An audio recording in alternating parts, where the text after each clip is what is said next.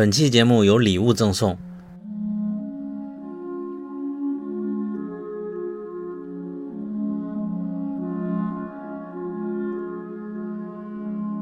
爱、死亡和机器人》有两本原著小说在国内出版了中文的译本，一本是《Zima Blue》骑马蓝，作者是阿拉斯泰尔·雷诺兹，由搏击天卷出品；另一本是最近刚刚新鲜出版的《生而服从：机器人故障指南》，作者是乔纳森·斯特拉汉，由新兴出版社出版。以上两本书，搏击天卷和新兴出版社各赠送了我们七本作为礼物送给大家。在小宇宙 App 评论与本期节目有关的内容。我们会选出十四位幸运听众，分别随机赠送一本小说。八月七号，也就是立秋开奖，欢迎大家积极参与。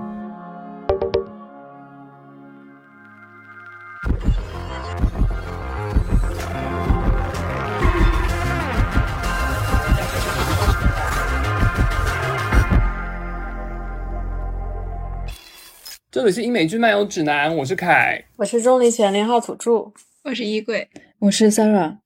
我们英美剧漫游指南呢，在《爱死机》第二季播出的周末，也就是今年的五月十六号，在北京和上海举办了观影活动，并且串联了总共九成的影迷在大荧幕观看了这次新的季。尽管本作播出之后可能不是很尽如人意，但是在大屏幕面前和满场的影迷同好们一起观影，还是非常加分的。那今年也期待在疫情结束之后，更多新的影集上线的情况之下，可以有一些让大荧幕跟大家一起观影的机会。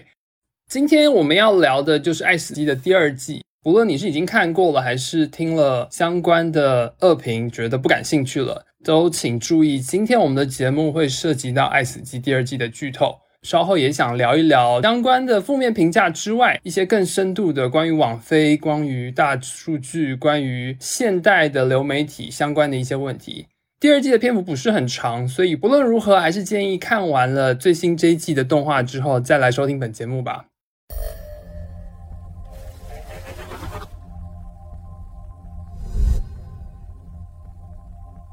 嗯，两个字，很烂。当时我好像看完之后，第二天给豆瓣打了两星。但是经过这么长时间的回想一下，我可能会给他打三星吧。对，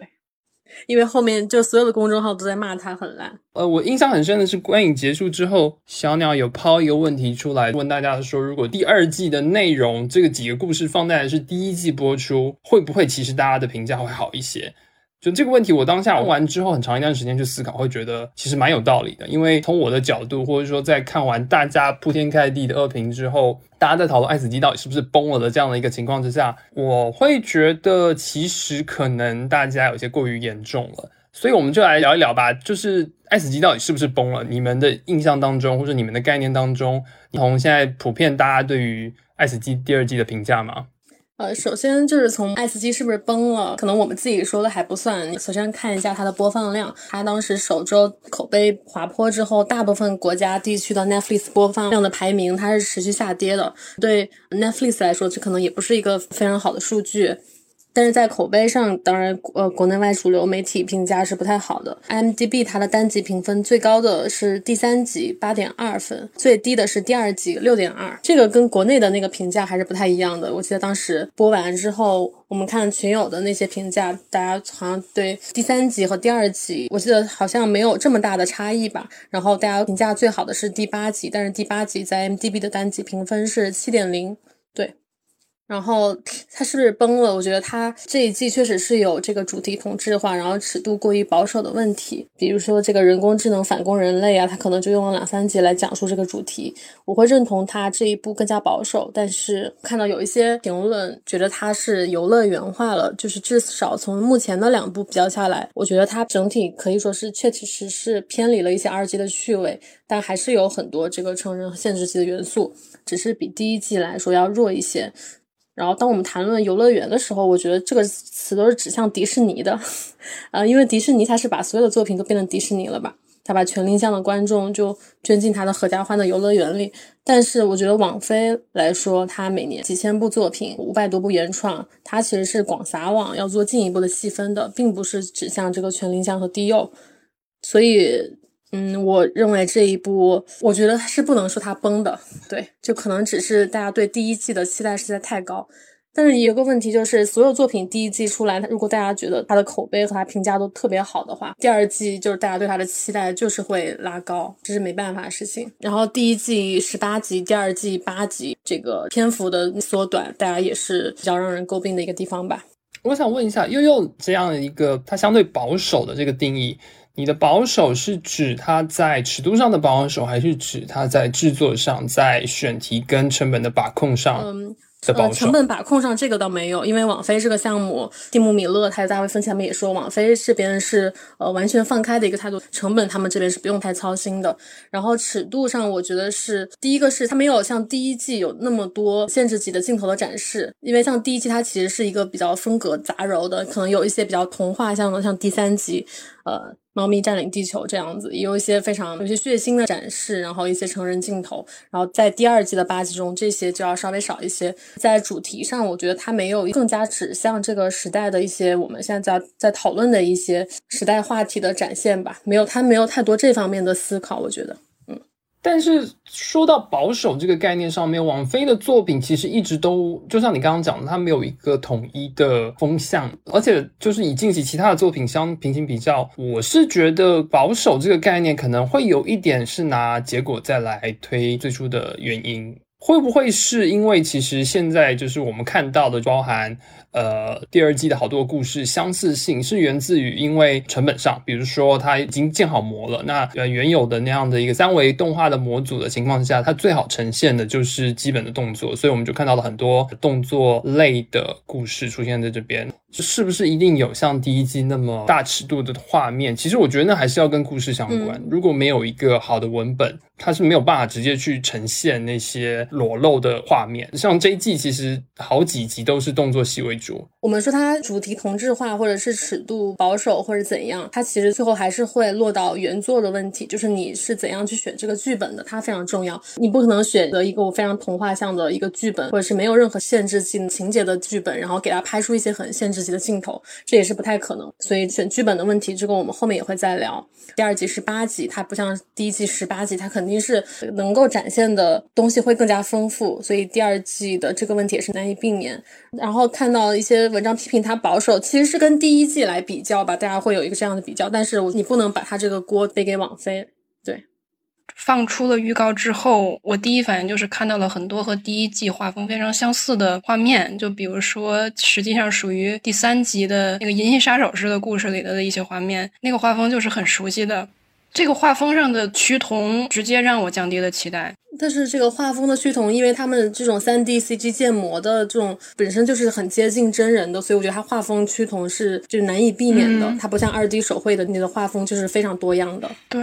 然后第二季它制作期间是遇到了疫情，它的这个宣发也都是有延期的，所以这个肯定是会有一些问题。提到了第二季的制作的过程当中，疫情当性是非常大的一个影响，不管是从制作进度上来讲，或者是从呃最终呈现的成品、从集数以及各个故事。甚至不知道是不是连故事呈现的质量都会受到影响。但是我有一个问题是，其实像这种短片动画影集的故事制作，它其实跟传统的电视剧或是其他的电影等等的都不太一样吧？甚至是每一个短片、每一个单集都是一次性的制作，都是分属不同的团队。所以我觉得在监制以及在整体的策划上面，都会造成每一季有很大的质量的一个风险。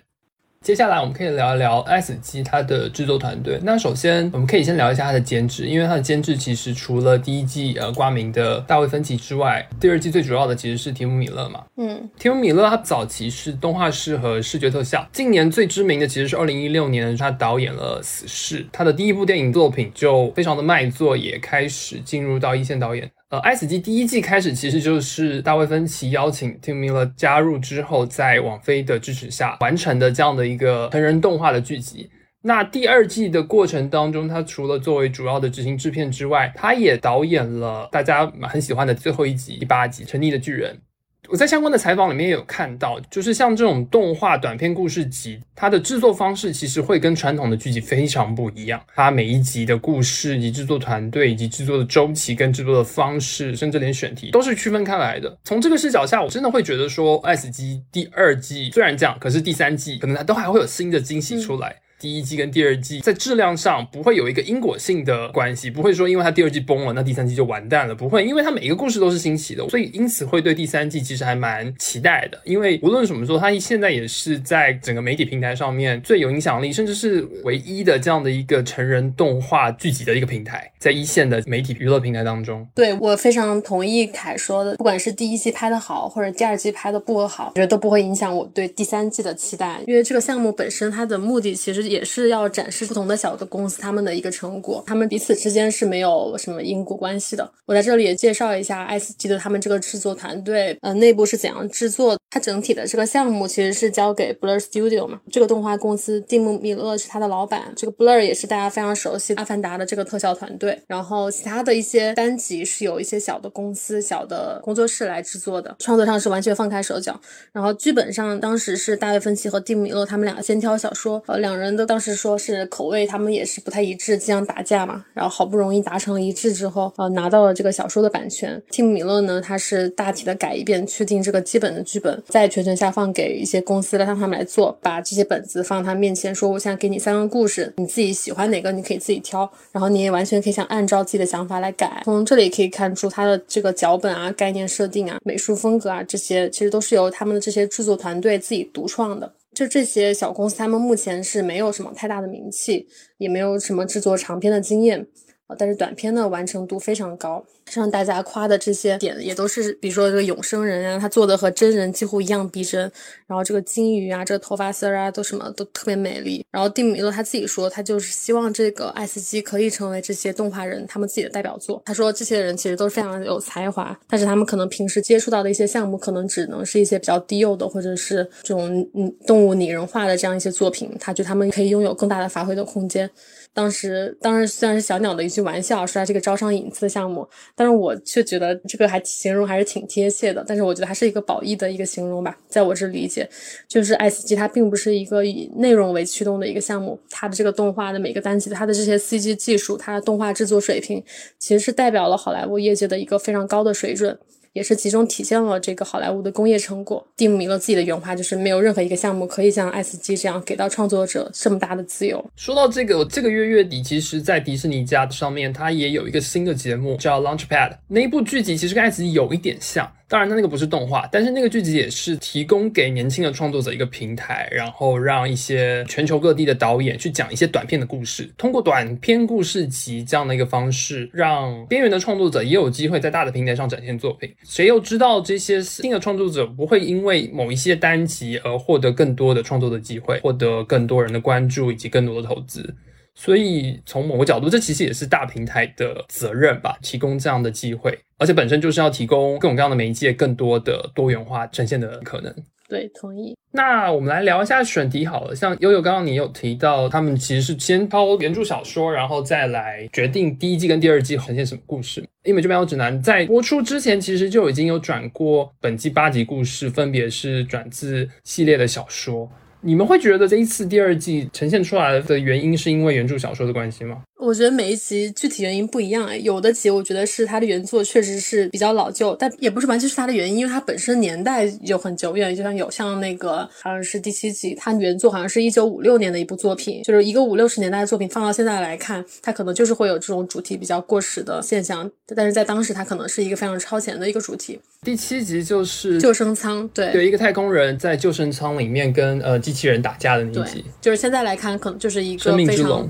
对。我觉得是比较老旧的一个机器人反攻的一个题材吧，但是不能一概而论。像是我非常喜欢这个第八集《溺毙的巨人》，它的这个原作也是一九六四年的一部作品，但是我觉得它就非常好。然后它是有的，其实我觉得它原作非常好，但是动画改编的不是很成功。比如说叙事方式上，或者说叙事节奏上是有问题的。比比如说第一集那个自动客服，它的小说其实就是所有的在动画里面出现的那些电话客服的那些语音内容，然后它没有任何一个就是关于打电话的人的有什么举动啊，完全是那些内容。然后之前这个斯海尔奇的作品我就看过一部吧，就看过《星际迷航红山》那个作品，有一个最大的问题就是，虽然它的故事很好看，但它形式非常无聊，绝大部分的篇幅都是人物的对话，一整章下来，你可能能看到一整章的引号。我觉得可能是这个作者写作的风格的问题，但是因为他有很多非常火的作品，所以我也不好下定论。这个其实就给动画作者一个改编的难度，他给出的东西太少了。你确实可以脑补出很多新鲜的其他的玩意儿，就比如说这一集里头有隔壁老头开枪那个情节，那肯定是原创的内容嘛。但是它加上去的内容算不算好看，那就是另外一个问题了。然后今天刚刚看完《沙漠中的雪诺》那一篇，然后那个小说虽然他写的也就不到一百页，但是这个体量，包括里面的各种细节，呃，雪诺以及女主角 Hero 这两个人他那种心态的描写都非常的细腻。然后比如说 Hero 是如何揭示他半机械人这个身份的，有非常细致的铺垫。呃，一开始就是说这个人好像不睡觉，然后要不就是他的身上永远是干干净净的，他不会累这样的描绘。然后后边直到说那帮赏金猎人出现在雪诺的家里，他做出的一个动作就是捶打电梯门，然后那个电梯上面出现了一个印记。这个时候他才终于在文字里体现出这个女人她是有一点特异的。但是十几分钟的剧集，你没法表现出这么多的细节。I be moving, boy, I can't be human. Ay, she wanted Gucci, but I bought a Louis. Asked her why she picky when this bitch is choosing. Now I got it booming, now I got it booming. Now I got it booming, now I got it booming. Now I got it booming, now I got it booming. The way that I be moving, boy, I can't be human. Still... 你好，我是九号 AI。我们的微博和微信公众号都叫英美剧漫游指南。微博会发布新鲜的英美剧资讯和我们第一时间试看过的所有新剧的速评。微信公众号则只会推送我们认为非常好看的剧集推荐。另外，我们还有播客听众群，入口可以在公众号后台回复 E I C C A S T 获取。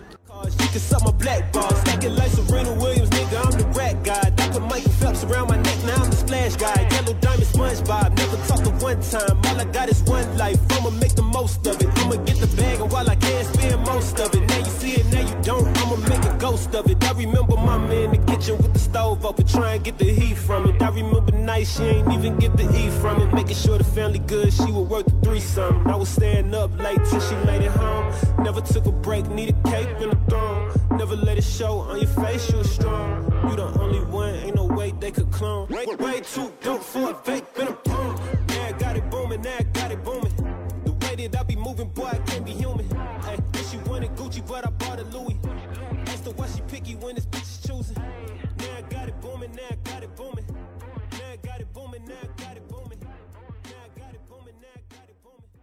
好啊，那我们都先来说一下自己最喜欢的单集好了。我最喜欢的还是这个《溺毙的巨人》和这个第二集《Ice》。如果只能挑一集呢，哪一集更喜欢？其实这样，当时看完的时候，我最喜欢的是第二集《Ice》，但是当我看完两个原作之后，我更喜欢的是第八集《逆毙的巨人》。呃，我当时比较喜欢圣诞小屋，然后就可能自己回顾了一下这个故事之后，发现好像其实也挺陈旧的，就没有那么喜欢了。冰也很喜欢，主要是喜欢它的画面，那个鲸鱼的画面真的很美。巨人的话是它的主题比较好，个奇观的消失。啊，其实我们踩的点都还蛮一致的。我是最喜欢冰，然后 ice 的第二集。巨人的话，我真的会觉得它因为是放在整体水平有限的第二季的最后，所以大家对它打分就会窜窜窜窜上去。就是如果你平行把它放在第一季，或是平行放在其他的一个比较当中，那可能不会有这么高的分数。我个人是这样觉得。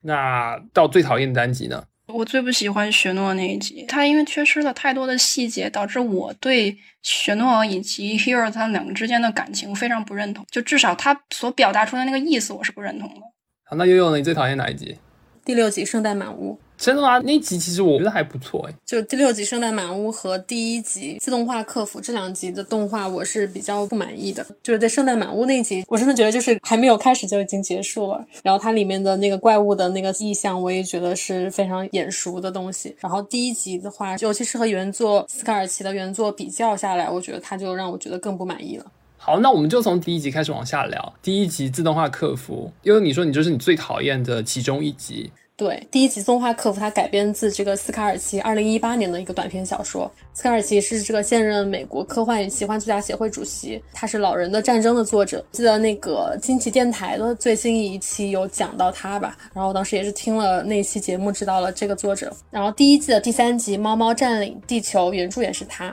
我觉得这一集动画是填补了这个原作没有的一些情节嘛。开篇是一个几乎被开发殆尽的一个未来世界，从它展现的人物来看，推测应该是老龄化严重的一个社区。然后衣食住行啊、娱乐、遛狗什么的都是依靠人工智能来完成。开头这段有点像那机器人瓦力，它原著的文本形式其实是没有任何的叙述和描述性的文字的，也没有任何对话，只有这个自动化客服的操作口令和它的服务话术。就你可以脑补一个没有感情的 Siri 在机械性的重复什么，如果你怎么怎么怎么样，请按一；如果你怎么怎么怎么样，请按二。这种。就是很表层的是，我觉得动画它没有拍出原作在那种戏谑之下有一种细思极恐、暗黑的那种感觉。比如自动化客服说：“你为什么不电死你的猫？如果是你的猫，它会毫不犹豫的把你电死。就不信的话，你只是它的眼睛。”这个时候，动画的镜头是切给猫一个特写嘛，它直勾勾的是盯着屏幕，人畜无害的笑。我觉得这个画面其实啊，对狗狗，我忘记了，就是小可爱动物。然后就这个画面，其实我觉得应该是特别细思极恐的。但是我记得当时影院里是一片笑声，所以。我觉得他这个镜头对我来说是失败的。然后动画结局是这个老头和老太太，还有猫，呃，还有这个小动物，就是在夕阳之下逃跑。然后后面是这个一溜烟的机器人在追，非常末日狂花的一个结局。就我感觉几乎都有一点英雄色彩了。他就是很直给的这个机器人反攻人类的结局嘛。他把猫改成狗本身就是一种变化，因为猫的性格跟狗的性格就差很多。猫可能真的会干出那种。冷不丁挠你一下的事情，小狗就人畜无害了。对对，就是像衣柜说的，我觉得他就是把一个你可能是有那种暗黑体现的东西，他改成一还是很小可爱的这种感觉。但是我就希望它更暗黑一点嘛，因为这个小说，尤其是它结尾，我非常喜欢，就是自动化客服说我会永远追你，直到你被从地球上清除，然后你的猫也会抛弃你，你会独自死去。然后话锋一转，除非你购买我们的 VIP 服务，成为我们的会员，然后你掏钱之后，那个 AI 那个自动客服就马上瞬间转转为人工客服了。而此前他告诉你，人工客服你要。等待六小时才能接通，我觉得这个结尾它是有更深层的表意的，它其实是直指资本和消费市场机器背后看不见的庞然大物。真正可怕的，我觉得不是动画里呈现的那种短兵相接，老太太和机器打得热火朝天。在小说里，你其实可以感觉到根本不会有一个确切的攻击的实体，你只能对着空气打拳。但是看不见你不代表不存在，我觉得就是疑犯追踪里那句 “You are being watched, secret system spies on you every hour of every day”。此时应该有放一段这个个疑犯追踪。的片头这一段话。You are being watched. The government has a secret system, a machine that spies on you every hour of every day. 这一集最合适的形式，它既然是骇人来电那种，我觉得这是最合适的。对，让你感觉是你在一个小黑屋里，它那种系统性的压迫无处不在，只是它的方式变得更加隐形了，更加不易被察觉了嘛？感觉就是像温水煮青蛙一样，它就是把这个老太太这个用户塑造为一个你适合这个系统运作的一颗螺丝，就像这个自动化客服，他说他看似给了你一二三，你要选什么的这种自由，但其实你没得选，就最后受益的永远都是少数人，而我们可能就是那个小说结尾为此乖乖买单的那个人。就我甚至想到了那个《Rick and Morty》故事列车那集的结尾，就是在经历了一堆那生死和存在层面的劫难之后，他也是猝不及防，就 Rick 他打了一个广告。当然，就这个作品可以解读的空间，我觉得是远远不及那一集的。但是动画它把原著可以解读的空间就又进一步的压缩了。呃，然后另外呢，就是这一集我比较不喜欢的是它的笑料，我觉得是比较低级的。就有一个镜头是邻家的老太太在擦枪，字面意义上的用一块布擦拭一把猎枪，然后老太太是隔着这个矮墙，只能看到老大爷上身的动作。就那个画面，明显的这是在暗示 masturbate。就之后老大爷呢想开枪解救老太太，就还自己摔着了，老太太。就一把接过了枪，自己来作战。当然，这个情节你也可以说女性主义的视角来解读。这个男性想要解救这个女性，结果自己可能失去了威严的一个象征。结果是由女性我们来夺权，然后我自己来拯救自己。就是你也可以有这些方面的解读。只是我比较不喜欢老大爷擦枪这种意象的呈现吧。因为我记得我一开始看到这一集的评论的时候，其实我看到有人评价说他很讨厌这一集的美术风格，就是包含那个人物的形象。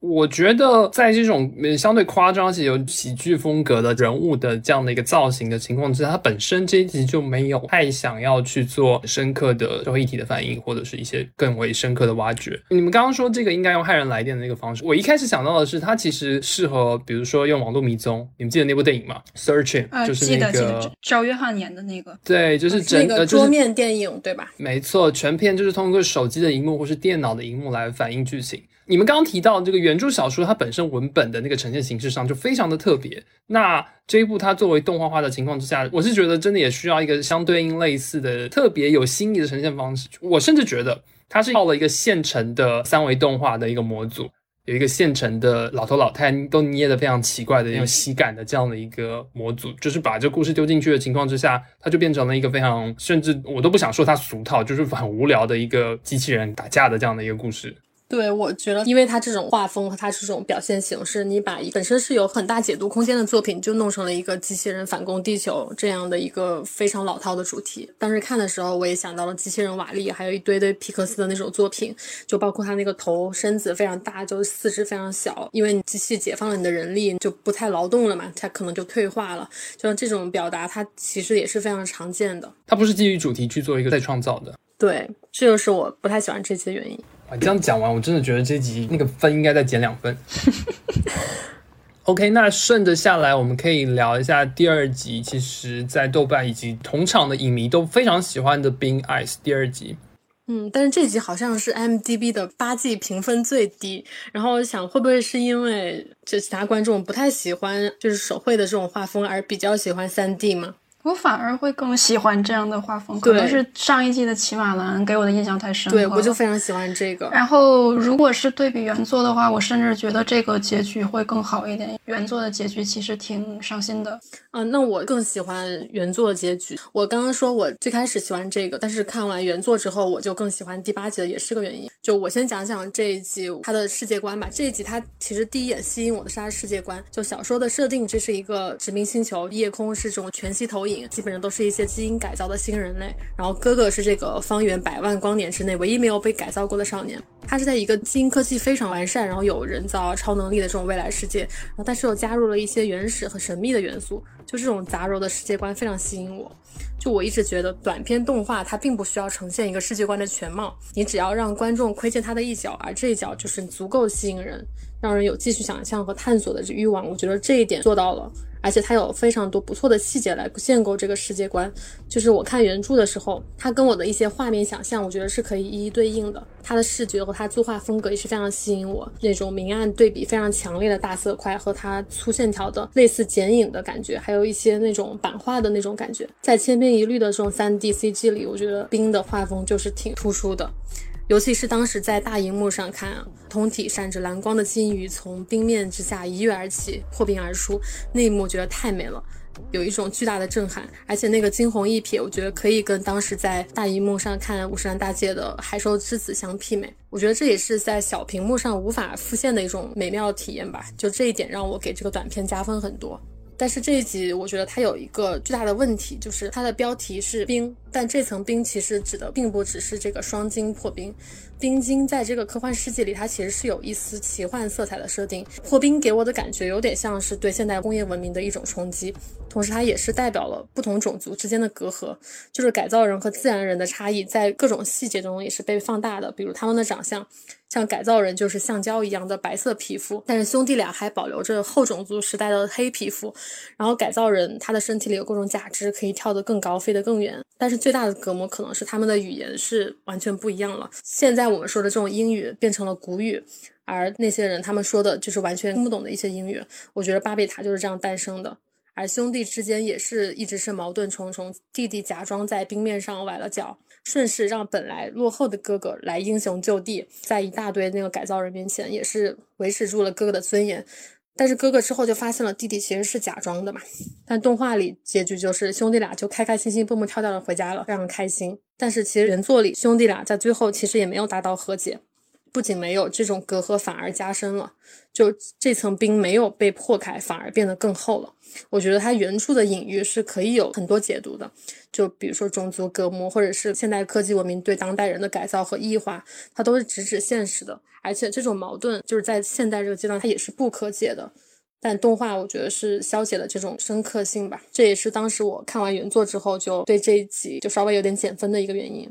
所以动画里面也有弟弟故意崴脚，然后让哥哥救自己的一个情节吗？，对，有有的有的，赶巧今天刚刚看了一个关注的影视剧 UP 主，他讲这一集，就为什么说哥哥发现弟弟帮了自己一把之后，反而没有觉得受到了屈辱，是因为其实在这个作画当中，他做了一些细节，就是比如说他们的眼睛是不需要眨的，就是改造人的眼睛是不需要眨的，但是哥哥在背着弟弟跑的时候。他始终是闭着眼睛，然后包括摔在冰面上的时候，也都是一个正常人那个摔倒的一个状态。所以整体来说，弟弟是非常相信哥哥的能力的。他给予的不仅仅是说我要让你不丢面子，而是给予的一种兄弟之间的信任。就可能我关注的点不太一样吧，反正这个细节挖的还挺好。嗯，就动画它的细节，我觉得各方面让这个设定的改动算是立住了。就是它最后落到的还是兄弟的俩的一个和解，一个一个亲情的点上。呃，但是原作我觉得可能是落在这个隔阂上，表达的中心不太一样吧。但是动画我觉得也是非常不错的。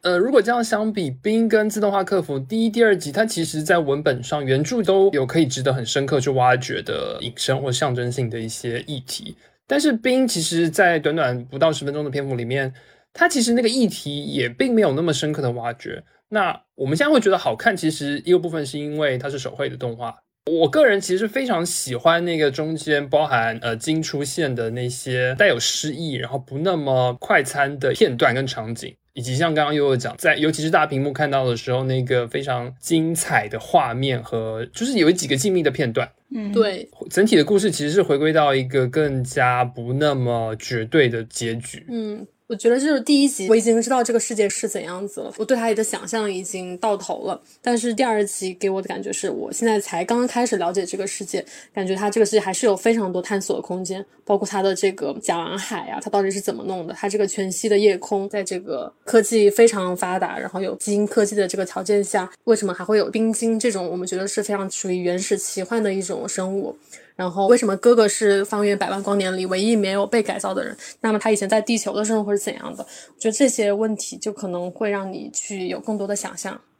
这个故事是没有办法用三 D 的动画呈现的，它只能用手绘，只能用二 D 的方式。三 D 的，除非你是弄成那种游戏，让我在里面可以自己控制自己玩，我觉得 OK。但如果是动画的话，我觉得不 OK。那第二集聊的差不多，我们来聊聊第三集吧。猎杀小队这一集其实是我最讨厌的一个单集，但是它在 IMDB 现在评分是八点二，是第二季当中评分最高的一集。对，那它本身讲了一个略显俗套的，在近未来人类获得永生的世界当中，为了去获得地球有限的资源，所以他们禁止所有人工繁衍的新的后代，所以就出现了主角所在的这样的一个小队，受命要去缉捕所有偷偷生小孩的人，然后要灭杀这些未经允许所生出来的后代。我自己其实，在看完这集之后，我不是很喜欢他美术的创造的风格，甚至有一点恐怖谷的感觉，因为它本身它就是一个非常写实三 D 的这样的一个模组，在人物的构建上面，他故意跟最写实的那个人物做了一些变动，尤其是男主跟女主之间。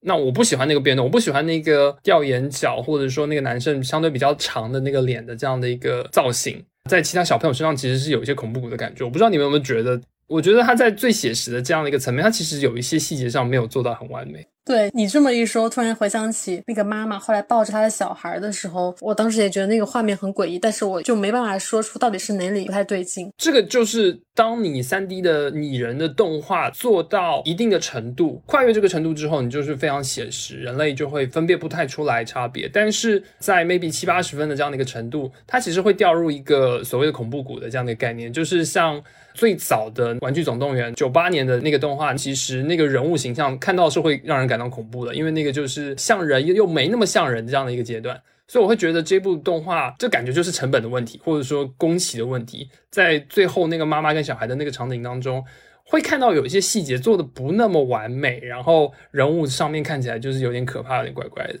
嗯，同意。尤其是你把它跟那个第四集《沙漠中的雪诺》相比，我觉得第四集三 D 做的就那个会细腻很多。我觉得和真人已经特别接近。我不知道是第三集他这个制作组故意为之，还是怎样，或者是他的技术没有达到那个水平，会觉得很前后不一啊。因为本身它的设定就是要做一个非常拟人的一个情况，但是它的男主跟女主又做了一个非常奇怪的造型。那这个奇怪的造型本身就不适合放在一个这么高度拟真的这样的一个动画当中。而且它那一集的主题也是非常现实主义的主题，，对，它也不是一个非常呃天马行空的一个设定，所以它这个还是挺违和的。我不喜欢是因为它就是带入了太多的怎么说《银翼杀手》的东西在里边，就包括。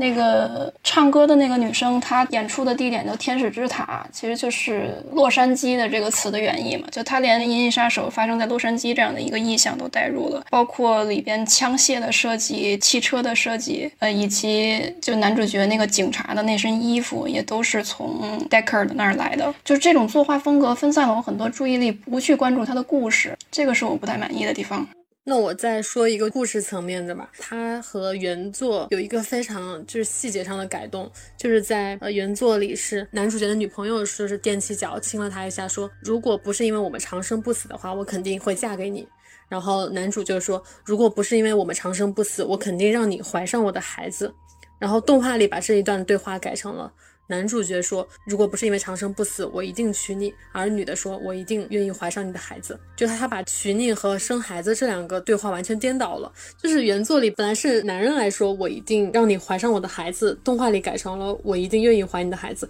我在想，难道这里改动是为了更政治正确一点吗？因为就是从一个男人嘴里说让你怀上我的孩子这种话，还挺遭人骂的。其实你要从剧情来讲，原作其实是更合理的。如果你从一个女性的嘴里说出这种话，它显得非常的迎合男权；但是男性说出这种话的时候，体现出对女性的一种占有。你要是从现实的角度来说，这个是非常常见的。而且就是男主一边说着你要给我生孩子，一边到处去滥杀无辜、滥杀很多小孩。我觉得这才显示出其中更加讽刺和残酷的东西。还有一个就是结局的部分，我对他的改动也不是很满意。就是原作里男主角也并没有为了救那个女孩的小孩而杀掉自己的同事。原作里并没有这个改动。其实我觉得看动画的时候，还有一个情节，你会觉得他的转变特别的突兀，就是男主之前杀掉一个小孩的时候，看到他的一个恐龙玩具或者怎样，然后跟他的女朋友一段对话怎样，突然他的内心就完全的转变了，就是从一个滥杀无辜、滥杀小孩的一个非常灭绝人性的一个形象，变成了一个突然想要拥有自己的后代、突然想要保护生命的这样一个形象。我觉得这个转变我是不太能接受的。我觉得他特别的生硬吧，然后在原著里他就没有这么生硬的转折。而且关于那个小恐龙的各种蒙太奇，我甚至有点没有看懂，他就是他陷入幻觉的感觉。就是从逻辑上来说，这个恐龙在我们观众看来，这个意象并没有强烈到足够可以引起这个男主的转变。所以当这个意象反复的出现的时候，反而会让我们迷惑，你就这个出现的意义是什么？然后他回想起这个恐龙的意象的时候，就会让他内心做出很大的动摇嘛。就这个我们是不太能够信服的。所以他这个意象的反复出现，我觉得也是没有任何意义的。可以说，它本身这个动画的剧本在原著改编成这个现在就十五分钟前后的这个动画的过程当中，它的改编是失败的。它的整个节奏跟它的线索的铺垫，还有主角的心境的转变，我觉得都是有问题的。然后再加上最重要的，它可能真的就是套了一个现成的三 D 动画的模板，就像衣柜刚刚讲的那几个现成常见的复古科幻的，不管是汽车或是枪，或是帽子，或是衣着，这个都不是新的东西，就是好可惜啊。就是它其实这个主题可以挖掘的空间还是挺大的，但是我们看到它整整个系列基本上它不会在主题上对原著有更多的进阶，要么就是保留原著的这主题性，要么就是可能跟原著相比还会更加倒退一点。OK，那我们接下来聊一下第四部，也是一个在形式上相对比较接近，也是高度拟真的这样的一个动画《沙漠中的史诺》。这集的剧情其实就是描述了一个在未来外太空一长生不老的男主，在受到了许多赏金猎人的猎捕的情况之下，他遇到了一个也是身份非常特殊的另一半这样的一个故事。这期给我的感觉，第一就是画面做的特别特别的好，包括那个主角他那种肌肤的那个肌理细致到毛孔，然后每个头发丝儿，我觉得都是以假乱真的。然后那个沙漠的景观我也特别的喜欢，就它的这个世界观的呈现，但它的情节我真的就是讲不出任何的好话，就是也没有什么太多的批评的点，它就是很无聊。它前面给我呈现那些人物他们那个矛盾建立起来的时候，我对后面的剧情的发展还是有挺大的期待的。啊，然后把女主带回家，然后两人突然就生出了很多感情线，然后就有人来追杀他，然后就一顿枪战。那个枪战的那一段，我觉得也是很值得吐槽的，就是在一个他们这种都是机器人啊、永生人啊、改造人啊这样一个未来世界的设定里，就还是用非常传统西部片的这种枪战来决定胜负的。就是虽然那一段他可能拍的想要有一些惊险刺激的效果，但是让我觉得还是挺失望的。我会期待更多。当然这一集的原作我是没有看的，所以我不知道原作到底是怎样的呈现。我前面说不是很认同雪诺和 Hero 这种感情，是因为雪诺他有一个设定，就是他的荷尔蒙分泌非常的高，所以他本身就相当于是一个很有男性魅力的一个人。荷尔蒙分泌很高的意思是他就是一只泰迪的意思吗？对，就是他本身的一个设定，就是他他就是一个荷尔蒙分泌很高的人，所以大家会去抢着要他的下半身，这么一个是。会被他吸引，对，OK，性性吸引力对。嗯，所以而且包括两个人相遇之后，呃，Hero 在他的帐篷里，就是都明明都已经躺下要睡觉了，呃，还睁了一下眼，就看了他一眼。其实就是一直在铺垫荷尔蒙这个问题，但是到最后，女主角却说我们是两个长久孤独的灵魂遇到了彼此，我就没有办法哦落到这个点上边。他这个也是非常嗯怎么说，非常典型，非常非常典型。就是你可以感觉好像很多片子都会是这样，就是两个人相爱是感觉不到任何的逻辑的，就是你不能用逻辑来说爱情，就是你感觉不到两个人是怎样走到一起的，你没有办法被他们俩就说服，你没有感觉到他们俩彼此有爱，你知道吗？但他们最后就说，我被你吸引不是因为你多有魅力，多有性吸引力，我并不是只是对你 crush 而已，我是真的觉得我们俩灵魂深处是彼此的另一半。但这种话，我觉得就会让人觉得，就是你没有必要为你们俩没有任何爱情的根基而找借口，这样。但是书里有一个细节，就完全改变了这样的一个落点。呃，女主角在遇到男主角的时候，她交代了一下自己的职业背景。简单来说，就是女主角是要带男主角回地球的。然后在书的结尾，女主角跟他说：“你愿意回地球吗？”男的说：“我愿意，而且我希望你跟着我。”这个性质一下就变了。在那个动画里，女主角和他完全是没有交代自己来自哪儿，是什么样的人。对他只交代了一下自己的工作背景，然后工作这个事情到后边再也没有提过。这段戏就是废戏。他其实改了一个结局嘛，因为呃，原著的结局这样听下来，应该是他们会回到地球，或者说他愿意为了女生去献身也好。嗯，但是原动画的结局应该是他们两个就远走高飞，或者是女主就可能跟着他就留在他的那个山洞里，因为女主她本身来应该说带着使命，她并不是一个简单的路过此地，但是在动画里好像这一条线就莫名其妙的没有了，就是因为她被男人吸引。可是他不是一个生化人吗？对呃，这他是个改造人。是不是可以把它理解为钢骨之类的？嗯，对，完全就是一个词，书里就是用的 cyborg 这个词。嗯嗯，对，对，可是他应该是不会被荷尔蒙激起的性吸引力所吸引吧？对，理论上是这样，所以我会觉得这个动画就特别不合理，因为他怎么看都像是一个被荷尔蒙吸引了的人。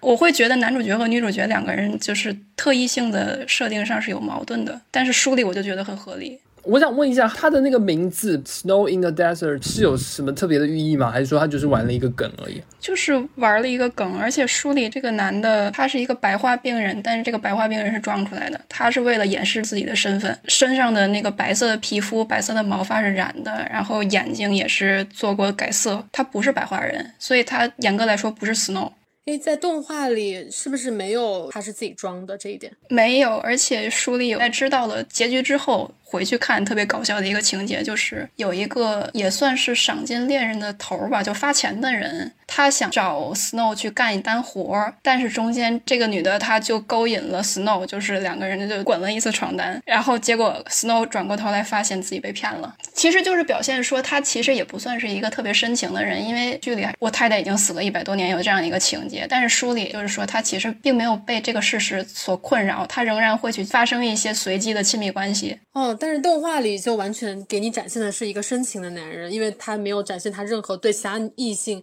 他甚至给你有有一种性冷淡的那种形象的塑造。性冷淡还护食，哎，对，吃草莓，这个吃草莓也是原创的情节。那这个我觉得他的改动，觉得还挺无语的。就他好像是为了想要迎合，或者是想要符合大多数人对于爱情的某种期待，就是你的妻子死了之后，你还可以为他单身三百多年怎样，然后遇到其他的女人你也不为所动，然后两人吸引也不并不是因为荷尔蒙，也并不是因为一时的 crush，你就是两人就是一个两个灵魂的互相吸引。他可能好像要塑造一个这样让人觉得可以奉之为爱情经典的这样一个形象，但至少我们是没有被他打动。其实是做简化了啦，它就是让原作当中一些更小的细节，或者说更细致的线索就全部都砍掉了，就回归到了一个更为简单的高拟真的这样的一个外星的动作动画当中。就简而言之，它的炫技成分更多，讲故事反而到其次了。但是他的那个三 D 确实是整部里八集里我最喜欢的，尤其是他最开始和一些外星的一些生物打交道的时候，那些外星生物做的我也觉得特别好，它让我觉得是它是真实存在的，嗯，而且当时我也想到了一些像是星球大战啊那种有点复古科幻的那种风格。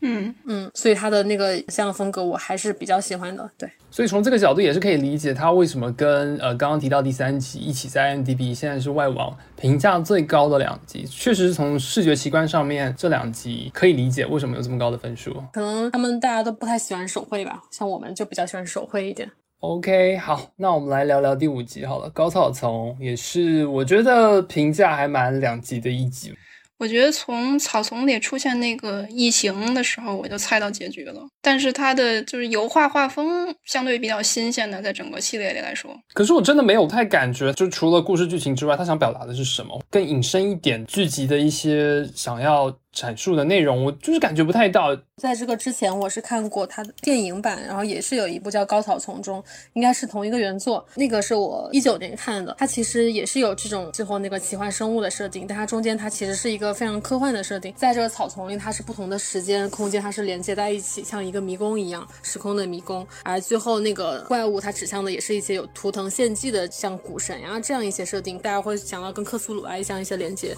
但是它在那个动画完全没有讲。到这样一些设定，更倾向于应该是原作应该也是没有的，因为它这个短片的篇幅不可能讲到那么复杂的设定，然后可能是电影原创的一些情节吧。但是我这样比较下来，我觉得可能动画它的气质是更连贯的，就是它并没有说把一个科幻的一个东西、时空的东西和一个呃像古神啊这样一些克苏鲁的东西它杂糅在一起，它没有这么干。而电影里它这种杂糅，我觉得还是比较有一点失败的吧。然后动画的也呈现了克苏鲁的某种神秘的气质，但是因为我对克苏鲁最开始的理解，至少主角最后要么就是陷入疯狂，要不就是死亡，这是我最开始对克苏鲁的一个非常简单的理解。但是也是仁者见仁吧，因为很多人也不觉得这一集是有任何克苏鲁的这种设定。他最后也是落到了男主角被列车员给拯救了，然后列车员呢，他回忆起来这段好像是之前也是有非常多的人在这里迷失失失，然后变成了那些东西。最后他也没有讲清楚那些东西到底是什么，想要营造出一种神秘的氛围吧。沿着整个第二季改编的这个套路，其实我觉得确实不用太过度的去思考这一部高潮，它现在十一分钟的动画，它想要呈现的故事之外是什么？我觉得它其实就回到了一个怪兽跟历险的一个典型的故事的这样的一个套路当中。原著或者说原著衍生的电影，它本身的那些更背后的设定，其实都整个都拿掉了。就是单纯的是一个异形怪兽的一个逃亡的一个惊悚的这样的一个故事，他就可能只是想要展示这样一个场景，这样一个片段。因为第一集的 Fish Night 古鱼复苏那一集也是这个人写的，他其实那个世界观也是他们驱车到了一个野外，然后看到一些鱼在天上飞，就展现这个非常奇幻的一个场景，也是一神秘的一个氛围。然后他也没有告诉你这个世界观到底是怎样的，为什么会有出现这些东西，他的这两个还是挺相似的。但是我觉得，就是回归到它类型故事这样的一个类型短片这样的一个问题上，我我觉得其实这部没有没有让我觉得可怕，或者没有让我觉得惊悚，没有让我觉得厉害的地方。就是相对平淡，像悠悠你之前有讲嘛，它的这个新的怪兽、新的异形，它的这样的造型也不是新的创造。那呃，在这过程当中，它其实呃在动作上，或者说在尺度上，也没有更加的血腥，也没有更加的刺激。所以我会觉得，就是除了这样的一个画面风格比较特别之外，其他的其实我没有太觉得有哪里值得被这样呈现的。它的造型没有任何的新鲜，就不只是跟其他的作品相比，就是我跟电影相比，它一出来的那一瞬间，就是我没有看这个标题，我就想到这个片子我以前看过，你就可以想象它的视觉呈现和电影几乎是一样的，也是开场的时候那些草丛就是高过人的脸，男主在中间转来转去，这个奔走的这个场景也是几乎是一样的镜头，男主看到怪物在像吸人的精气或者怎样，那个怪兽的造型和电影，我在我的印象里也是一样的，它吸收人的精气的那个场景也是一样，就相当于我。觉得像是把电影动画化了一遍，原作提炼或者改造啊什么，我觉得他没有。那这样讲真的是很偷懒啊！对，而且你刚刚说到动画没有给你恐怖的感觉，就如果你去看电影的话，电影反而把那个氛围做得更加恐怖，就还会有很多惊悚的点。嗯，动画它的点可能不落在恐怖，因为它最后也是被拯救了嘛，它也没有什么一惊一乍的镜头，好像是要营造一个这个世界上真实存在的这样一群人，这样一些很奇幻的生物，它它有一些很神秘的东西可能在吸引着你，但是就最好不要去碰它，这样的感觉。好，那我们就直接跳到第六部喽。有人很喜欢，有人讨厌的《圣诞满屋》。事后想起来了啊，《异教风》那个片子其实讲的就是那个坎普斯的文化现象嘛。就如果说圣诞节里头是一个坏小孩，那有可能就会被坎普斯这个怪物惩罚。这个动画结尾也是说，如果我们不乖的话会怎么样？我想到的是那个。然后，唯一一个让我觉得比较新奇的点就是这个怪物的设计，它有一双多余的小手是捂在嘴上，有没有就是说要闭嘴啊、要保密啊这样一个意思？但我感觉可能是我想多了。这集觉得老套的一个原因，第一个是圣诞老人是坏蛋的这个设定，我觉得很老套。他像在西方有很多作品里就是重复的出现这个形象，像比如说《碟心世界》圣猪老爹，还有金凯瑞的圣诞怪杰，还像《飞出个未来》里也有这个圣诞老人，就是就是 对，就就就对对对。可是这一部他不是圣诞老人是坏人，他是怪兽是圣诞老人啊。对他，但是在那些里，他们也不是坏人。比如说像那个金凯瑞的圣诞怪杰，他也并不是完全的恶人，他就是把这个形象弄得很怪诞一样。好像是圣诞怪杰，他这个原型也是来自一个儿童漫画《格林奇是怎样偷走圣诞节的》。然后像最早的那个狄更斯的圣诞故事集里，就之前也是被改编过成那个英剧嘛，它也是一个比较暗黑的一个圣诞老人的故事。然后第二个，我觉得它比较老套的点，就是它的圣诞老人做成那个怪物的形象，我觉得也是让我想到了很多东西。就最直接的是那个潘神迷宫里的那个怪物，它也是眼睛长在手上哦，我觉得这个相当于是一个直接的挪用的一个创意。当时我跟找他讨论的时候，我们还觉得它非常像那个 EVA 里的莉莉丝，反正就是它那个形象，你可以在很多地方都找到相似的点。所以它用了非常老套的形象设定，一个老套的故事模板，让我觉得没有什么新鲜的东西。而且这一集我有一个观感不太好的一点，就是这一集我被涂透了。就是怪物去舔两个小孩的时候，实际上那一幕是致敬《异形三》的嘛，《异形》去嗅闻 Ripley 的一个场景，这个可能是全片最惊悚的一段儿。但是这张图我提前看到，所以我就总共就只有四分钟，然后我知道的最精彩的一个情节，那它连那个分镜构图几乎都是一样一样的，嗯。那它玩偶动画的风格，其实我是还蛮喜欢的。那个尤其是具体室内的场景，以及两个小朋友他的脸型跟头发，就是完全是去拟真玩具店的玩偶，一个芭比娃娃那样的一个概念。我对于这样的风格其实还蛮喜欢的，而且我会觉得它的篇幅跟它的节奏是全季最好的。嗯，它的篇幅和节奏基本上也是按原著来的。我看到它的短篇小说也是非常非常短小，对它也没有什么可以发挥的空间，也是在这样一个原作的情况下，我觉得是一个中规中矩的一个水平。然后包括它那个怪物形象，就除了它有一些即视感之外，我觉得它有一点也是那种六十年代复古的皮套的那种感觉，不知道你们有没有想过？就是我感觉好像是那种。鬼作秀呀，或者恐怖大师啊，里面会出现的那种鬼怪，就是这一点我还是比较喜欢，因为我本身也很喜欢那种复古的皮套啊，就很恶心的那种怪兽的形象。对，像今年出的那个鬼作秀的那个新版，比较戳我的点吧。嗯。所以，等下刚刚我记得，衣柜跟我是对于这集都还蛮喜欢的，然后佑佑你是非常不喜欢，所以原因是因为它的题材相对比较重复了。嗯，对，它的题材，然后它的形象都让我觉得比较的老套吧，然后它的故事也过于短小。但是我也不能说它是我所有中最不喜欢的一集吧，只是我当时就是突然想到了这一集。对，如果你让我现在回想起来，我最不喜欢的应该是第一集。OK，不好意思，我改变一下。而且我突然想起来，我当时咱们看完之后在群里投票的时候，最不喜欢单集，我好像写的是第一集。对对，这样这样回想起来，其实第一集它所在的位置也没有那么好，就是呃，人家说开口脆，它就是开口烂，这样一开篇其实就给你一个对不是那么 OK 的对一集。好，那接下来我们来聊第七集。第七集我知道它的原著其实讨论度蛮高，然后整部的呈现出来，我觉得相当两极化了。因为本身他就找了一 Michael B. Jordan，他请了这样的一个演员来做一个真人动作捕捉，但是全程他是在一个非常窄小的一个空间去呈现一个未来的太空人跟 AI 机器人搏斗的这样一个生存的故事。这一集它本身的原著是一九五六年的，作者是哈伦·艾里森，也是一个非常有争议的一个科幻作家吧。说他是才华横溢，但是脾气非常糟糕，性格很叛逆。然后，但是从他这个短片，我倒是没有看出什么叛逆的点啊。可能是因为他这个原作本身也非常古老，然后动画我并没有觉得他拍出什么新意吧。就我就我是我也谈不出他到底不好在哪儿，我也谈不出他好的点在哪儿。就让我觉得很无聊吧。就是我可能对这一季很多片子的感觉的就是无聊。我想先问一下，它的原著故事就是动画呈现的这些内容吗？就是全程都在讲它跟 AI 在这样的一个小的空间里面搏斗的故事吗？还是说，呃，原著有一些更多的背景或者是前后的铺垫？我没有看原著，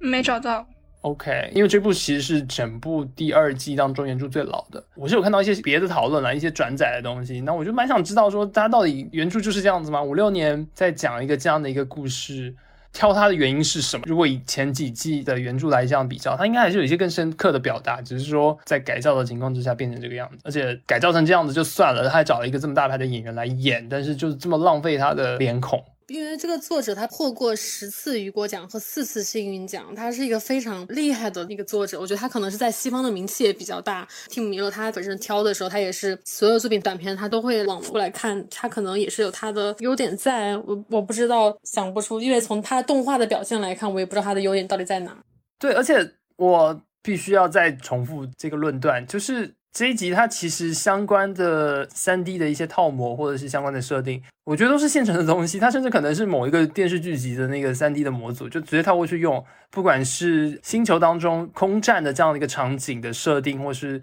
太空船坠毁非常暗的这样的一个神秘类似月球的星球的表面，乃至于故事整体场景所发生的逃生舱的这样的一个内部的设定，全部都是现成的东西。我甚至都没有看到一个新的设定。整部剧集它只要确定这个男主的脸，把它套进来就 OK 了。所以我会觉得，这样反过来推论，maybe 他可能真的就是在疫情的情况之下，所以有这么多现成的东西能够用，就急急忙忙推出的一部作品。嗯，不知道，我觉得目前也不好下这个论断。不太清楚。我我刚才说这个这个这一集废戏比较多，是因为我就没有看懂他为什么要讲战争那一块儿。当时那个观影群，我提起这点的时候，有一个朋友他说，可能是表现说那个人类对于机械的利用已经用到了战争当中，但是因为这样的利用反而造成了自己的灾难。那好像也不是很讲得通，因为你根本就不知道他们的作战的对方是谁，他只是在打仗而已。但即使从利用机器来作战，反而过来被机器所攻击，这个也是很老套，对，就不是很新鲜的说法。嗯。而且原著至少从动画的角度是看不到的，你要这样解释也是有一个超译的部分在里面。嗯，其实大部分网飞的观众，或者说大部分会看 S 级的观众，真的会像我们这样这么在乎他到底想表达什么，会去深挖他原著是什么吗？不好说，maybe 可能确实就是像 n d b 打分的大部分的人一样，单纯想要看高超的视觉特效，对，就把它当做另一个程度的漫威特效大片的那种感觉来看。我确实也看到很多人，不只是 S 级，在别的片子里说，你干嘛那么纠结逻辑，干嘛纠结他有。没有思想性，你看得爽就可以了。就是这是一个特别常见的漏洞，就是尤其在现在来说，可能我们对达芬奇还有蒂米勒还是有一些。期待的吧，就希望他们对对对，因为就是他第一季其实是有给我们这样一些期待的，比如说像《金马布鲁》，就是你会觉得他是不是在选原作的时候会考虑到想要有一些更加比如说超越性价值的这样一些体现呢？就让我们会有一些这样的期待。所以在看第二季的时候，在选这个元素的时候，也会让我们产生疑惑，就是你选这个一定是有有你的原因的，对不对？就是你为什么要这么选？就是他哪一点吸引你了？就是我们也是想要知道的，就并不只是说这个故事可能是比较方便用。来视觉呈现，可能可以把它拍成一个视觉大片儿。可能我我们期待的就并不只是这一个角度。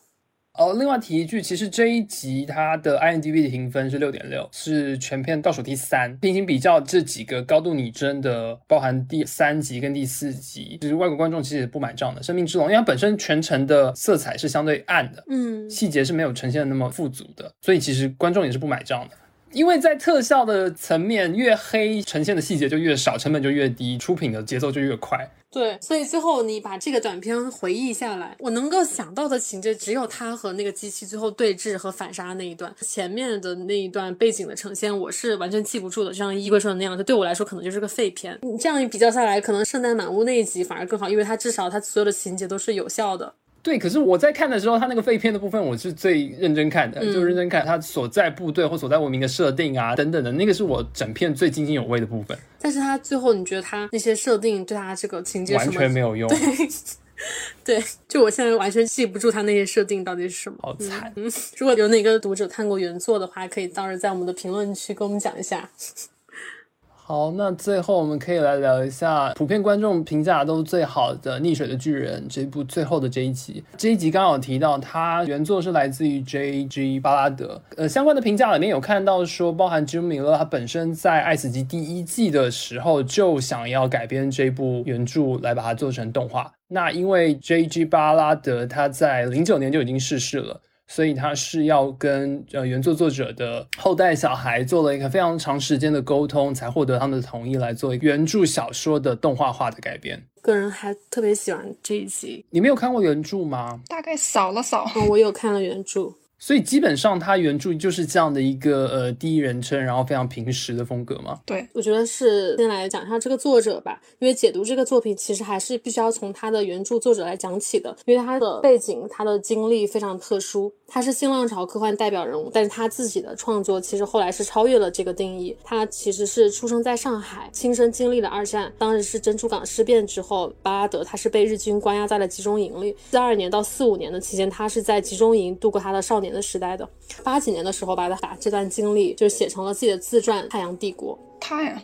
对。然后巴拉德他是不相信那种传统的科幻小说描绘的那种到处都是科幻奇迹的世界，他也不相信科学真的会重塑世界的这种乐观主义。尤其是在二战爆发之后，他这那些科幻乐观主义啊和对那种科幻奇迹的想象，他觉得这些都是很虚假的。他的小说都是在探索内心世界和外部世界的一种交汇，他把这个描述为一种内层空间。就是很多超现实主义的高度错乱的现实，比如说战乱区、灾难现场，还有文明废墟。他觉得是观察者将自己的梦境、现实和深层的恐惧交叠在这里。然后《溺毙的巨人》给我的感觉也是这样，它是一部非常超现实主义的作品，同时也非常有现实感。就这部作品，它没有争议的好，就是因为它的原作确实也特别好，然后有非常多的解读空间。巴拉德他说他自己非常喜欢卡夫卡，虽然他是一个科幻作家，但是他读了很多像卡夫卡一样的这种存在主义的作品。这篇作品其实也有很多这种存在主义的解读吧，就是当巨人突然出现的时候，人类不得不面对一个可能的事实，就是自己并不是世界的中心，可能就像是《格列佛游记》里，我们才是那个小人国，是巨人的出现让他们被看到，主体性的消失是让男主这样的人就开始产生怀疑，就是思考自己存在到底是有没有依据的。然后男主角的职业也是比较特殊的，他是一个图书管理员，好像还是图书馆馆长，我忘记了。就是你可以联想到博尔赫斯的巴比塔图书馆，在巴比塔图书馆里，图书馆它其实是神的产物，是神之门。那么作为图书馆管理员的男主角，他其实是将自己放在了跟巨人的同一高度。你看他的那些内心的独白，他对他人那些评价，对巨人的观察，他其实是一个他者的姿态在审视这些人类。然后当他最后终于敢站上这个巨人的身体的时候，他当时看着那个巨人的眼睛，就像是一汪湖水一样。他是看着巨人的眼睛，其实是看到自己的倒影，就是他在巨人身上其实找到了自己的投射。至于巨人死了，尸体被拆解，他还是可以感知到巨人的存在。就最后是世界已经遗忘了巨人，但只有他记得，就可能他自己就是那个巨人。巨人也可能没有出现过，或者像是结尾一样，他是无处不在的，像是人们玩闹、涂鸦、侮辱、毁坏，最后拆解一种暴行式的狂欢，最后很快的遗忘了。而被肢解的巨人的尸体，最后出现在了一些商店的门口，出现在了一些博物馆，出现在马戏团，在人类世界的各处。但是都已经被篡改了面貌和命名，那么它就是从一个非常有神性的，成为了一个现代性的人造景观。我觉得可以看作是现代文明对内心世界的一种病态性的改造，这也是巴拉德对于内层世界的一种观察。当时在大荧幕上看巨人的时候，非常直观的一个感觉吧，就想到了“巨物迷恋恐惧”这个词。豆瓣也像有这个小组吧。然后就是溺毙的巨人，它这种非人造物的、完全未知的巨大沉默物体，会让人觉得有一种崇高感，但是有一种无形的压迫感，会让人既恐惧又迷恋。我觉得它是和神性有某种连接的，像巴拉德他本人是非常喜欢超现实主义的画作。我对动画如果有更多的期待的话，我是希望可以有更多，比如说超现实主义这方面的展现，比如说它可以有一些很压抑性的、非理性的，或者像梦境一样的这种描绘，然后包括巨人从出现到腐烂到肢解这个过程，也展现了一种永恒感吧。这是我觉得它挺不错的地方。因为它是第二季的最后一集，所以在第二季前面的期待到失望到放弃到绝望的过程当中，其实最后一集我原本以为它会回归到那一种相对比较快节奏、相对文本更单纯化的那样的故事，我会以为呃它会出现了关于巨人背景，会直接抛出一个新的世界观出来，或者是会有一些更加新奇的画面。我没有想到它是一个这么具有折射性表达的这样的一个单集，所以其实我全程我一直在等他告诉我这个是一个怎么样的世界观。可是，当最终，尤其是刚刚像悠悠讲的，回归到巨人被分解，回归到社区的各个环节，当他的那样哲学性的表达到达一个终点的时候，其实我会觉得本作确实在某种程度上完全跨越了之前的所有集数。他在第二季爱死机，甚至跟第一集的许多单集相比，它都是更加深刻的一个故事。而且这一集是第二季当中唯一一个监制提姆米勒本人导演的集数。他自己应该也是非常喜欢这一期的原著吧。像你刚刚说的，他当时还为了拿他版权，还有一番周折什么的。但是这一集其实他在外网的评分并没有排得很前面。刚刚再回归到一个点，我们刚刚在问说，是不是大部分看 S 级的人都会这么的较真？那我觉得，因为我们都大部分都是参与了观影，会想要来看大屏幕 S 级的，本身就是比较较真的影迷吧。所以我觉得，在我们同温层当中，对于这一集的评价这么高，其实我觉得跟大众的评价会有一定的差距吧。对，IMGB 这集评分好像也是七点二，在整部里好像是一个排第四或者第五的一个名字，就是中间。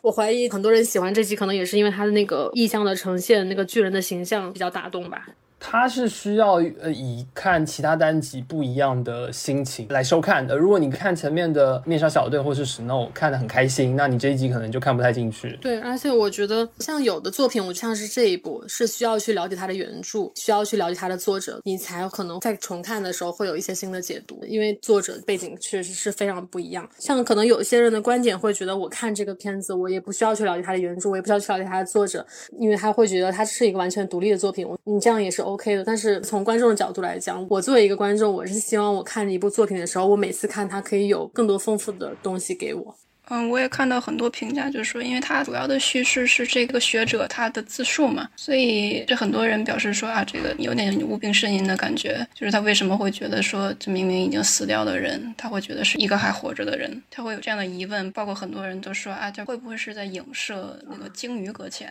对我看到有的解读是说，因为它其中有一个画面是男主跑到鲸鱼的旁边，然后当时有一个海员还是一个渔民在旁边烤鲸鱼肉，就有人觉得说，其实死。死掉的这一个并不是巨人，而是一个巨大的鲸鱼。那么我觉得，如果你从这个角度也 OK 啊，你也可以解读。那么他其实是在这个巨物身上看到了自己投射，被肢解的人就是自己。他可能这个巨人也并没有出现过。其实你从不同的角度都可以进行解读，就没有说你哪个对哪个错。但是并不能因为这个解读而去说他这个故事怎样不合理或者是不 OK。我觉得大概就是这种表达吧。然后我第一次看这个原著的时候，我当时不了解作者的背景，我当时想到的是那个鲁迅的故事新。编里有一个讲女娲的一集，当时觉得这两集给我的感觉还是挺像的。然后看到有的人是把他想到了马尔克斯的那个一个短片《世界上最美的溺水者》。对，然后我去看了一下那个短片，确实这两个的表达也是还挺像的，有一些共同的东西。那文本之外，如果回归到它的制作，我我甚至后来会觉得，其实这部的它的三 D、它的拟真的呈现也是非常好的。那这样的拟真，尤其是当那个巨人的肉体一起，尤其是当他后来逐步的腐烂，还有所有爬到他身上的那些人群，这样的一个影像的呈现，跟本身。这个巨人的巨大的形象，还有他的哲学性的表达合在一起，其实我觉得是一个非常新奇的体验。他如果弄的是一个二维的动画，或是用其他不那么拟真的方式呈现，这个故事其实会大打折扣的。嗯，我同意凯的观点。这一集的三 D，我是觉得反而拟真的给我的感觉是很好的。它就有我刚刚说的那种非人造物的巨大沉默物体带给我那种有一点崇高的感觉，就是 会让人觉得它有跟神性有某种连接吧。尤其是男主当时站在他的那个头颅上。就看着他的眼睛，然后那个眼睛里反射出的是自己的倒影，我觉得那一幕也是给我留下挺深刻的印象。我觉得这一集如果配上《开发者》里的音乐，应该挺合适的，就是那种既有点金属，又像是一个人在吟唱的那个感觉。哦，你这样才想起来了，《开发者》里面其实有一个巨大的一个人形的一个，就那个小孩的，对对，其实某些概念上其实很相近的。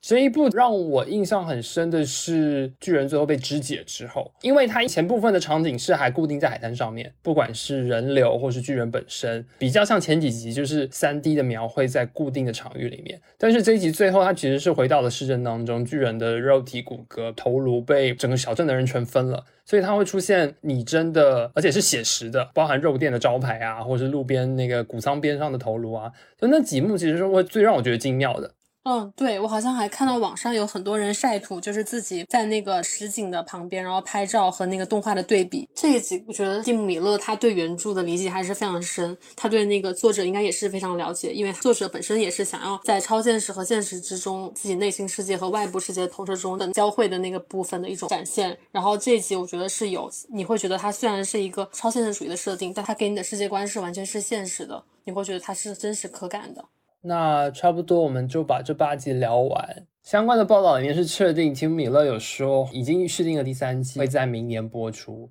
像刚刚我们讲的，我会觉得《爱死机》这样的一个构成方式，它其实并没有那么具体的分第一季、第二季、第三季。它在呃网页上面不是以 season 来做区分，而是集数。嗯，对。你在网飞上，它不会照第二季或是第一季的顺序播，每一集其实都是单独的故事，它是这样的一个呈现的方式。现在已经确定了，第一季其实非常热门的那个三个机器人会做一个续集，在第三季当中。看到《爱死机》这个短片动画的这个企划，我们就想到了日本的两个同样也是大师作品短片集的这样一个企划，然后想要跟 Sarah 来把这两个聊一下。呃，其实日本有很多八九十年代这种短片合集嘛，但是我觉得跟《爱死机》比较对照的就是那个《机器人嘉年华》。它是一九八七年日本的一个大师做的短片合集，跟《爱死机》不一样的就是，他们当时都已经非常的成功出名了，只是这个短片就是给他们提供资金去把他们最好的创意发挥出来。《机器人嘉年华》其实讲的就是人与机器人的一些故事嘛。当时一九八七年也是这个科幻的一个黄金时代，所以整个的这个动漫市场，当时八十年代的作品都是一些反思啊，因为日本当时也是陷入了一个泡沫的时代。不过那个当时做出来的东西跟《爱死机》其实差别挺大的，一个是它是完全原创的，没有这个小说的基底。所以，其实我觉得《爱死机》按理来说应该比之前的短片会更好，因为毕竟都是科幻大师的作品嘛。但是实际情况是相反的，包括从第一季开始，当时第一季我们录盘点的时候也有提过这些短片，就是说如果你看过这些短片的话，你可能对《爱死机》不会像其他人这么惊叹嘛。然后我说的是我自己。然后呢，这些机器人嘉年华这个短片主要讲，其实就是人与这个人工智能的这几个主题。一个呢，就是关于人与技术的关系。当时最喜欢、印象最深的是梅津泰臣的《Presence》，就是他当时是一个非常有钱的一个人，他婚姻不太幸福，然后他就想要造出一个机器少女。但这个机器少女最后就是被他遗忘在了地下室里，然后最后那个机器人少女想要去反杀这个主人，结果自己却被主人给反杀了。然后他机器少女最后被枪击中自己的脸，然后那个脸就像面具一样破碎成很多块，然后落在地上。那一幕特别的美。然后因为你如果你了解梅津泰臣的话，他是一个为李帆做过很多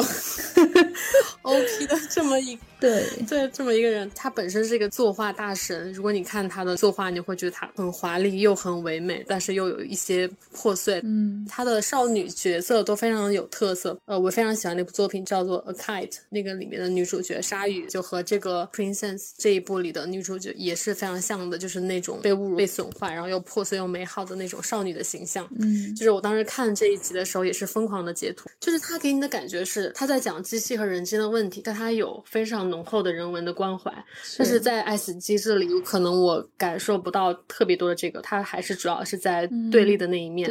而且你会真的会为这个机器少女感到心疼，你会觉得她完全不是一个机器人，而是一个那么美好的一个少女，嗯，但是她却拥有这样悲惨的结局，对，是你你会为她而感动，我觉得，但是《爱死机》我可能第二季的那些集数没有让我有这样的感动，嗯，然后你再说她的作画。他每一集是真的让你觉得是天马行空的，好像是第二集弗兰肯德和他那一集也是讲一个疯狂科学家的故事，嗯，然后它里面对那种大机器作业那种蒸汽朋克的那种想象，他的那个作画是非常厉害的，好像那一集我忘记是大有克洋还是还有森本晃司吧。但是安野秀明好像是当时是负责机器的那一段作画，嗯，对对，反正就是你也可以看到很多人发迹的那些影子吧，嗯就是挺厉害的。嗯，然后那个大友克洋负责的是哪一期来着？就是那个嘉年华那个开幕头一个有烟花特效的那个，因为第一个是大有克洋，还有另外一个人好像是个漫画家来着，就是那个热情的魔术师，有个巨大的机器移动城市，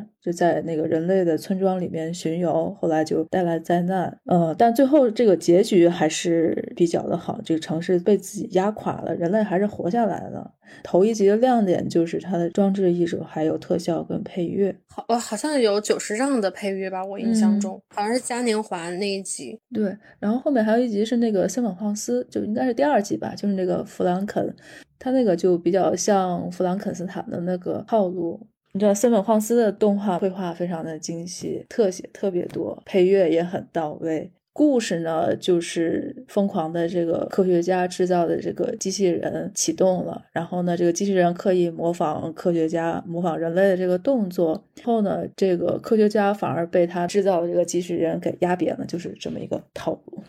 他弗兰克斯坦本身也是一个非常早的故事，但是他的作画就是让把这个故事就是焕然一新对了。就就是我们之前一直说爱死诟病的那些点，也是他并没有让比较老的故事焕然新生嘛。嗯但是《机器人嘉年华》他有做到，包括好像有一集叫《云》，它的那个画面就是有点意识流的，一个少女在云上行走，她身边的那个云千变万化。对，它没有什么可信的故事，但它的那个画面就是让你觉得目不暇接。因为它都是原创的嘛，大师原创肯定不能跟那些经典的科幻小说比。他们的创意其实我觉得大部分还是在这个动画跟演出，包括视觉的效果呈现上。你说他们在故事上有多有新意，倒还没有。其实主要是用一个很简单的故事，因为它本来时长也很很短，没有时间像《爱死机》一样可能有二十分钟。我记得好像最长的可能有没有十分钟，我有点记不清楚，反正都是挺短的一个故事。所以它主要是用一个很简单的设定，然后讲一个比较经典的故事，但是呢，它在呈现上面、作画、演出都有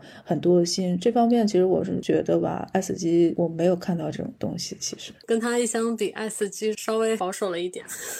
嗯，问题是这个还是八九十年代的东西嘛，而且《爱死机》的剧本就是刚才我们讲第二季里面，它没有按照原著改编的那几集，像那个面纱小队啊，还有前面 Ice 那一集，其实它本来可以讲一个更加不落俗套的一个故事吧，结果它都改得非常的低幼。嗯然后后面《机器人嘉年华》好像有一集里面还是有一些，比如说《银河铁道九九九》的那个原型，反正它就作为一个科幻作作品，也加入了很多，主要是看导演的个人风格吧。然后还想到另外一部，就是日本动画人博览会，对这一部也是一个短片集。为什么想到这个呢？是因为当时小鸟说他觉得《爱死机》第二季像是一个招商引资的作品，他说这个说法是一个比较招黑的说法嘛，然后他觉得它像是一个博览会。然后我当时想，哎，还确实是挺认同的。然后顿时就想到了个日本的这个企划，就是安野秀明和安野牧阳子、他们夫妻一起做的嘛，Kara 的一个企划。嗯，对，Kara 就是安野秀明，当时是离开了宅社之后自己成立的一家工作室。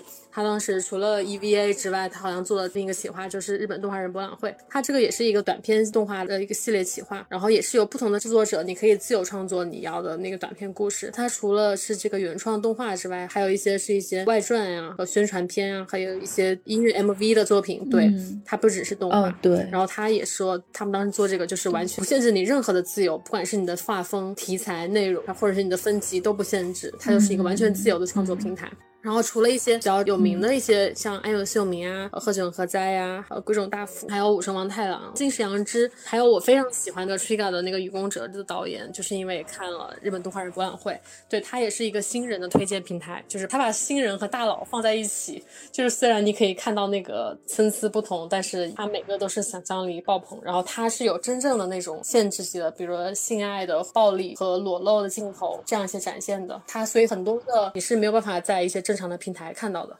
就是这个企划，它其实也是一个完全的是新人推荐的平台，它的目的是想要推动日本业界往不同的方向发展，也可以拥有更多的可能性。它可以说和爱死机有一些共性的目的吧，但是爱死机它的点不是在于动画行业，而是在于我们说好莱坞的工业成果，它是想要展示这个东西。所以你要把它说成一个博览会也 OK，因为它就是集中展现了好莱坞的现在的 CG 技术到了一个什么地步了。但是日本动画人博览会就是告诉你，我们现在还有这么多的原创力爆棚的一些新人和一些老人都还在，我们可以做出一些就是完全颠覆业界的东西。而且那个机器人嘉年华，他当时做这个短片，感觉是他们业界已经意识到，那可能是日本动画最后的辉煌，已经是夕阳了，马上就要完蛋了。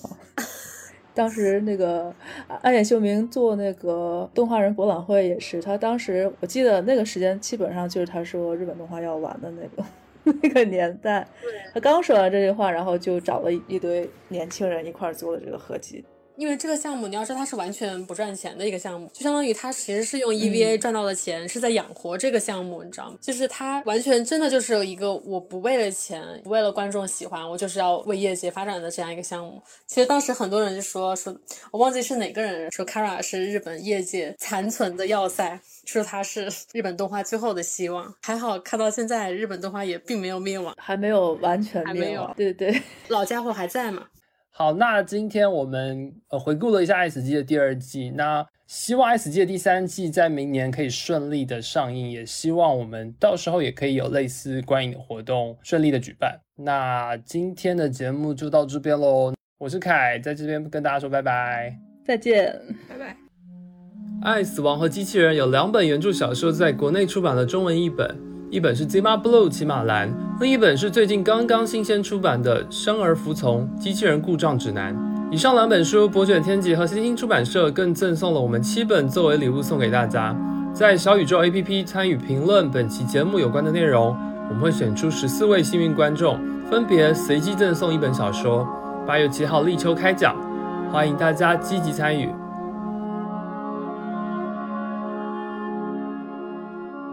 如果你喜欢本期节目，希望你去苹果 Podcast 给我们一个五星好评。如果你想和主播们互动，欢迎来小宇宙 App 给我们评论哦。同时，网易云音乐、喜马拉雅和荔枝 App 也会同步更新我们的节目。我们下期节目再见。